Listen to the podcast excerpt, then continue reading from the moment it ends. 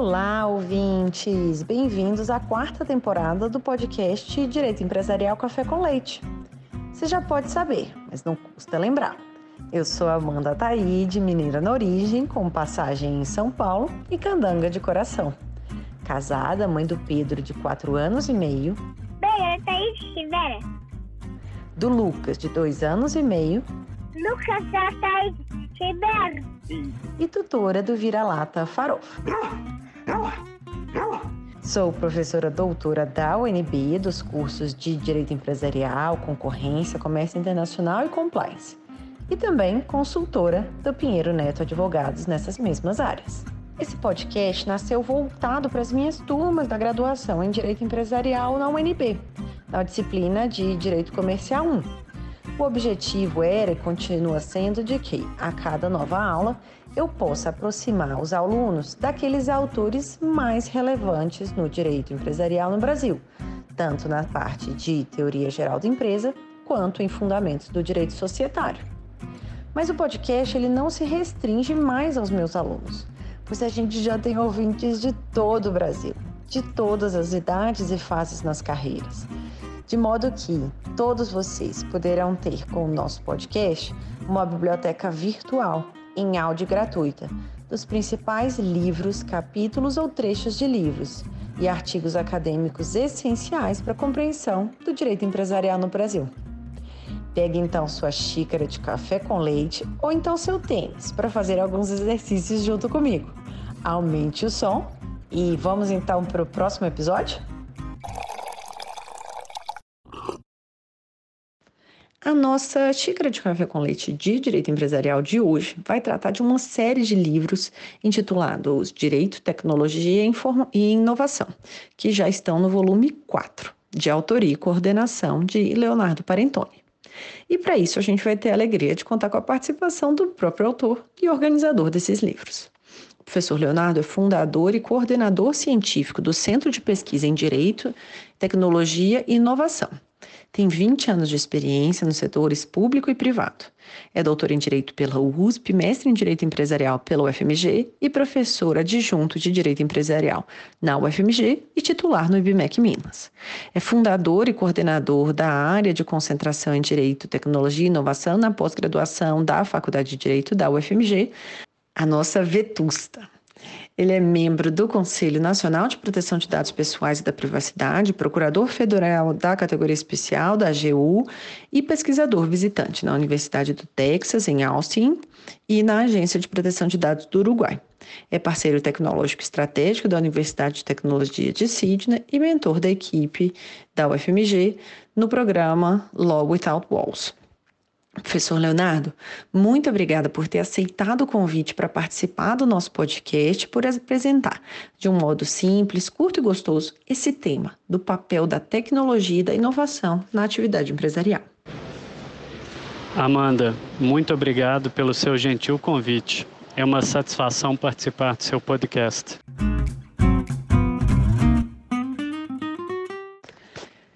Professor Leonardo, conta pra gente como é que foi o contexto e como é que tem sido, né, essa organização desse livro, desses livros que já estão aí com vários volumes, é, ao longo do tempo. Qual, qual é a relevância desse livro na sua trajetória? Como é o seu processo de escrita? Amanda, ao longo da minha vida, profissional, principalmente estudando no exterior, eu verifiquei que muitas vezes é mais difícil para o aluno adquirir o material do que propriamente separar um tempo, estudar e compreender aquele material. O que sempre me pareceu um contrassenso, porque deveria ser o contrário. A gente deveria adquirir o material com certa facilidade e aí sim investir o nosso tempo em estudar, aprender e utilizar corretamente esse material. Então eu procurei, da minha parte, no que me cabe, fazer todo o possível para que o interessado tenha acesso ao material de maneira fácil. Então eu, juntamente com uma equipe multidisciplinar, fundei um centro de pesquisa, o DTIBR, que é a sigla de Direito, Tecnologia e Inovação, BR de Brasil. Então, nós publicamos uma série de materiais 100% gratuitos, o interessado simplesmente acessa o site do DTIBR, vai na aba Publicações e tem acesso a tudo que nós já publicamos. E eu também tenho um perfil numa rede social que se chama ResearchGate, Portal da Pesquisa. É uma marca verde, ResearchGate. Basta digitar Leonardo Parentoni, espaço ResearchGate no Google e você tem acesso ao meu perfil. Lá também eu disponibilizo gratuitamente toda a minha publicação. Ou seja, há muitos anos eu abri mão de direitos autorais para dar minha contribuição, que as pessoas pudessem ler de forma simples e gratuita tudo aquilo que eu publico. Então, esses são os dois principais repositórios que eu indico: a aba de publicações do Centro DTI-BR e o meu perfil Leonardo Parentoni no ResearchGate. Então, será que você pode contar para a gente quais que foram os principais achados que você encontrou no volume 1 desse livro Direito, Tecnologia e Inovação? E aqui a gente vai seguir um formato diferente. A gente vai livro a livro, a gente já está no quarto volume, a gente vai dando a você essa possibilidade de pincelar os melhores momentos aí de cada um desses livros. Então, vamos começar. Do volume 1, o que, que você destacaria? Essa coleção de livros, intitulada Direito, Tecnologia e Inovação, é o carro-chefe do nosso centro de pesquisa. Como eu havia falado, todos são publicados em formato aberto, então podem ser livremente compartilhados sem custo algum. Nós estruturamos até o momento quatro volumes. Este primeiro é como se fosse um índice, um almanaque. Ele trata de maneira simplificada de vários assuntos relacionados a direito e tecnologia, tais como marco civil da internet, proteção de dados, blockchain, inteligência artificial, regulação de plataformas, estrutura de mercado e concorrência, segurança da informação, automatização de processos e de atos acessórios a decisões judiciais e por aí vai. Então, o volume 1 é panorâmico, é para aquela pessoa que está ingressando nessa área ter uma visão global dos diversos assuntos que costumam ser abordados na área.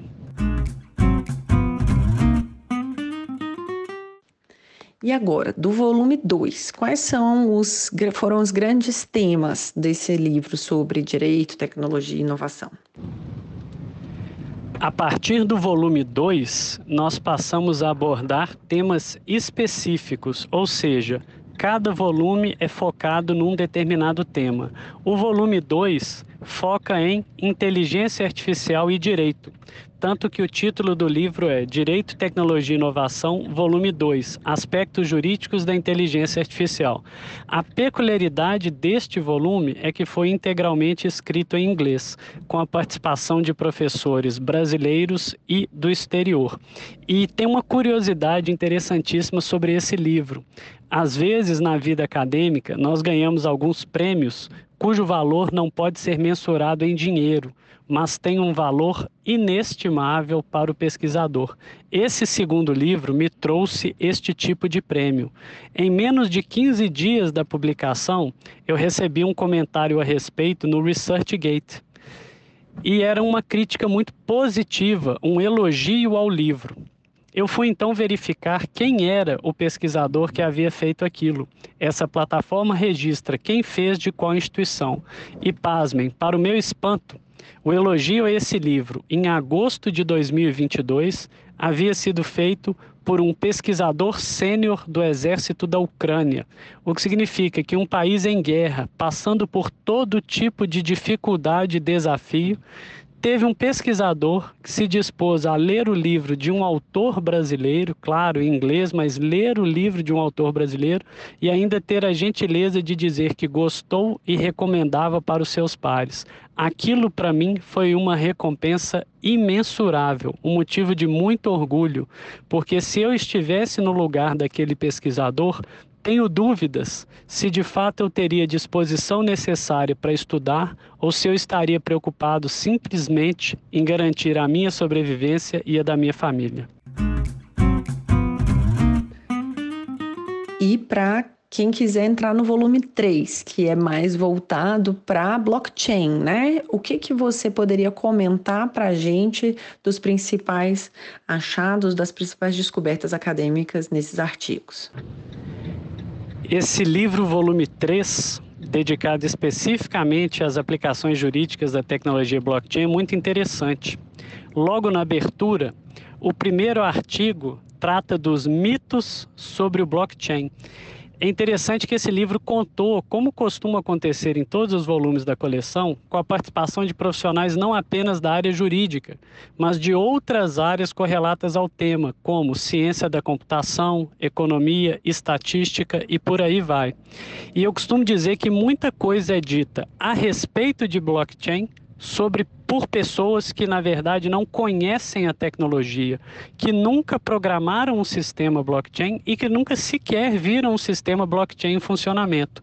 Então eu me lembro da lição de Vivante, se não me engano, em 1912 ou 1914, em que ele, na abertura do seu tratado de direito comercial, já dizia: um dos principais erros que um estudioso pode cometer é escrever a respeito de um tema com o qual nunca trabalhou na prática. Ciente desse alerta, que me parece muito pertinente, eu sempre procurei, ao longo da minha carreira, em todas as instituições, o centro de pesquisa é uma delas, ter pessoas que de fato trabalham com os assuntos sobre os quais escrevem, gente que sabe e conhece na prática o que está falando. E logo no primeiro artigo desse livro sobre blockchain, o título, se não me engano, é Alguns mitos sobre blockchain, porque se diz muito que o blockchain é sempre irreversível, sempre à prova de falhas, sempre anônimo, sempre aberto. Ora, em muitos casos, ele se encaixa nestas afirmações, mas dizer que ele é sempre assim é um erro grave, pois existem inúmeras plataformas de blockchain e variadas formas de configurá-las. O blockchain pode ser público ou privado, aberto ou permissionário e por aí vai. Então, essas generalizações são combatidas logo no primeiro artigo do livro, para deixar claro o que de fato é a tecnologia no estado da técnica hoje e o que ela é capaz de de fato entregar para as pessoas e para o mercado.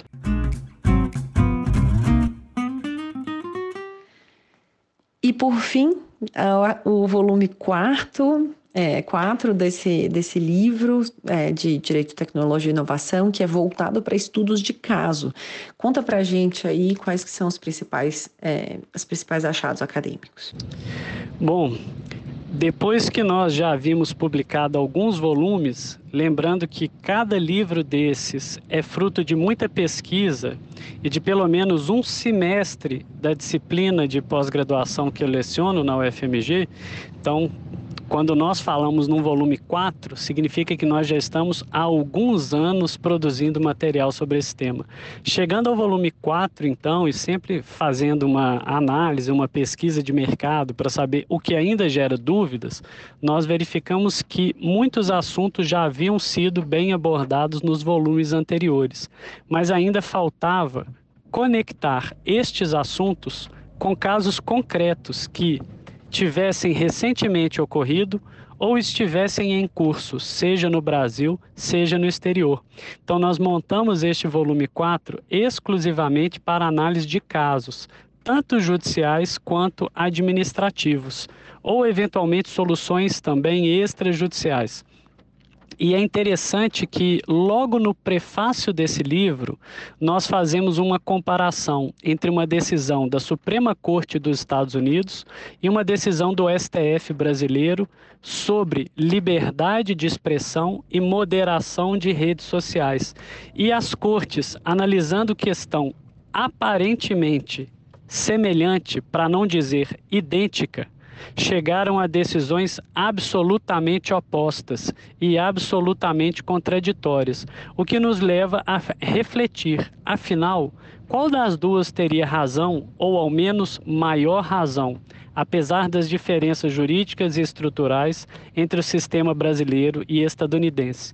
Assim como fizemos com relação a essas decisões das Supremas Cortes dos Estados Unidos da América e do Brasil, isso foi feito em relação a tribunais europeus, sul-americanos e algumas dezenas de casos. Esse livro é o mais recente, publicado no final de 2022 e assim como todos os anteriores, está disponível para download gratuito no site do Centro DTIBR.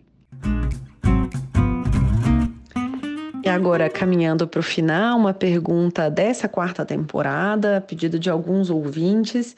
Queria que você contasse para a gente qual que foi o não mais importante aí da sua trajetória é, até, até hoje, como que isso foi relevante para você. Que pergunta excelente, Amanda. Muito obrigado pela oportunidade. É, eu vejo que é até mais importante falar do não do que do sim. Porque, salvo no ambiente familiar, na relação com seu cônjuge, companheiro, com amigos muito próximos, nesses ambientes o sim costuma ser a regra. Mas na nossa vida profissional, a regra não é tudo dar certo. A regra é termos que batalhar muito para conquistar as coisas. O não vem por padrão. É o nosso trabalho que transforma o não em sim. Então eu gostaria de falar sobre dois nãos que eu recebi na minha vida profissional que foram muito importantes. O primeiro deles, logo no início, que foi no meu vestibular para o FMG. Por uma série de razões, eu acabei não sendo aprovado. Então, meu pai disse na época que eu poderia estudar na minha segunda opção de universidade, que era uma universidade privada muito boa, que ele custearia, que não haveria problema, que estava orgulhoso de mim, que eu não sentisse qualquer peso. Ocorre que eu falei o seguinte comigo mesmo: ora, se o primeiro não que eu recebi eu aceitar, o que eu vou fazer daqui por diante? Eu vou aceitar todos os demais? Então, eu sabia que tinha condição de passar e que aquilo tinha sido um acidente de percurso. Eu estudei por incrível que pareça, menos no segundo ano do que eu havia estudado no primeiro, mas eu corrigi outros aspectos da minha vida que haviam me prejudicado. Então eu passei com muita folga, com ampla folga na UFMG no ano seguinte e aquilo mudou a minha vida. Eu estou absolutamente convicto que se eu tivesse aceito o primeiro não que eu recebi, talvez hoje não estivéssemos aqui juntos dando essa entrevista e tendo a oportunidade de conversar com você e com seus ouvintes. Então, receber um não não significa que você precisa concordar com ele. Verifique o que aconteceu de maneira prudente, de maneira isenta, o que você pode e deve melhorar e tente então, da sua parte, melhorar e tente de novo. Alguns não significam que nós podemos mudar de rumo e que é positivo mudar de rumo. Outros são apenas para testar a nossa resistência. O segundo não que eu recebi se refere a outro momento marcante da minha vida profissional. Eu estava, à época, há praticamente 20 anos, prestando concurso público. E eu me lembro que num determinado concurso público, eu tive um problema estomacal, vulgo, dor de barriga muito forte, e não consegui fazer a prova. Naquele momento eu fiquei pensando, é, eu não vou conseguir passar nunca, na hora H, quando eu estou próximo de passar, acontece isso, é porque não deve ser mesmo, deixa eu desistir. E eu fui conversar com um chefe meu, que era procurador da República, ainda é, e é professor também, e ele me disse o seguinte: Leonardo, você vai passar, e eu posso te dizer por experiência própria. Quando nós estamos quase conseguindo as coisas, é quando surgem os maiores desafios, os testes finais, para forjar a pessoa, para ver do que ela é feita. Se você não desistir, eu tenho certeza que vai passar. Eu só não, só não posso dizer quando, mas eu posso te dar a certeza de que você desistindo nunca passará. Eu fiquei com aquilo na cabeça, ele me contou o caso dele, que ele pensou em desistir uma semana antes do concurso em que ele de fato foi aprovado e que mudou a vida profissional dele. Mais ou menos um mês depois desses fatos que eu narrei, eu, eu tinha marcado a prova de um outro concurso, exatamente aquele para o qual eu iria desistir. Eu fiz a prova e fui aprovado com folga, e é uma das carreiras que eu sigo ainda hoje. Então, para você que nos ouve, está no momento difícil, um momento de dúvida, eu já lhe trago duas experiências práticas. quando você está próximo de ter sucesso, é quando você é mais testado. Não desista. A única certeza é: quem não desiste, uma hora alcança. Quem desiste nunca vai alcançar. Não sei quando é a sua hora, mas se você se mantiver firme, uma hora ela chega e você poderá comemorar.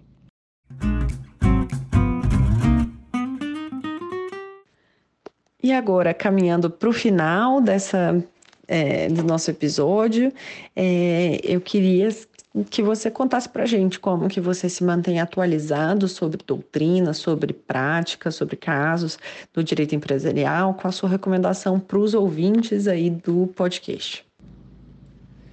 Professora Amanda Taide, eu aqui agradeço imensamente a possibilidade de participar do seu podcast, que nós sabemos tem uma audiência incrível.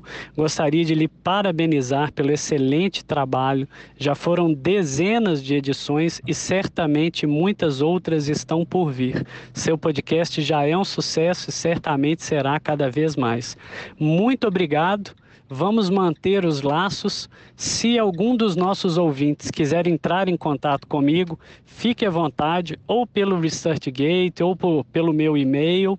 E eu espero que daqui a 10 anos nós possamos nos reencontrar, quem sabe gravar um novo podcast trazendo notícias boas e que essa breve conversa, quem sabe, possa frutificar na vida de alguém e ajudar algum estudante que está no momento difícil a perseverar e alcançar os seus sonhos.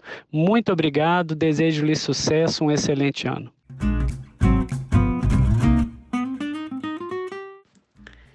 Professor Leonardo Parentones, muitíssimo obrigado pela sua presença. É uma alegria receber Minas Gerais, o UFMG, aqui no podcast. Uma boa parceria, o UFMG, UNB, que seja a primeira de uma série de contatos nossos. Muito obrigada pela sua presença, por apresentar para a gente esse contexto tão atual da interrelação entre direito, tecnologia e inovação. Um abraço.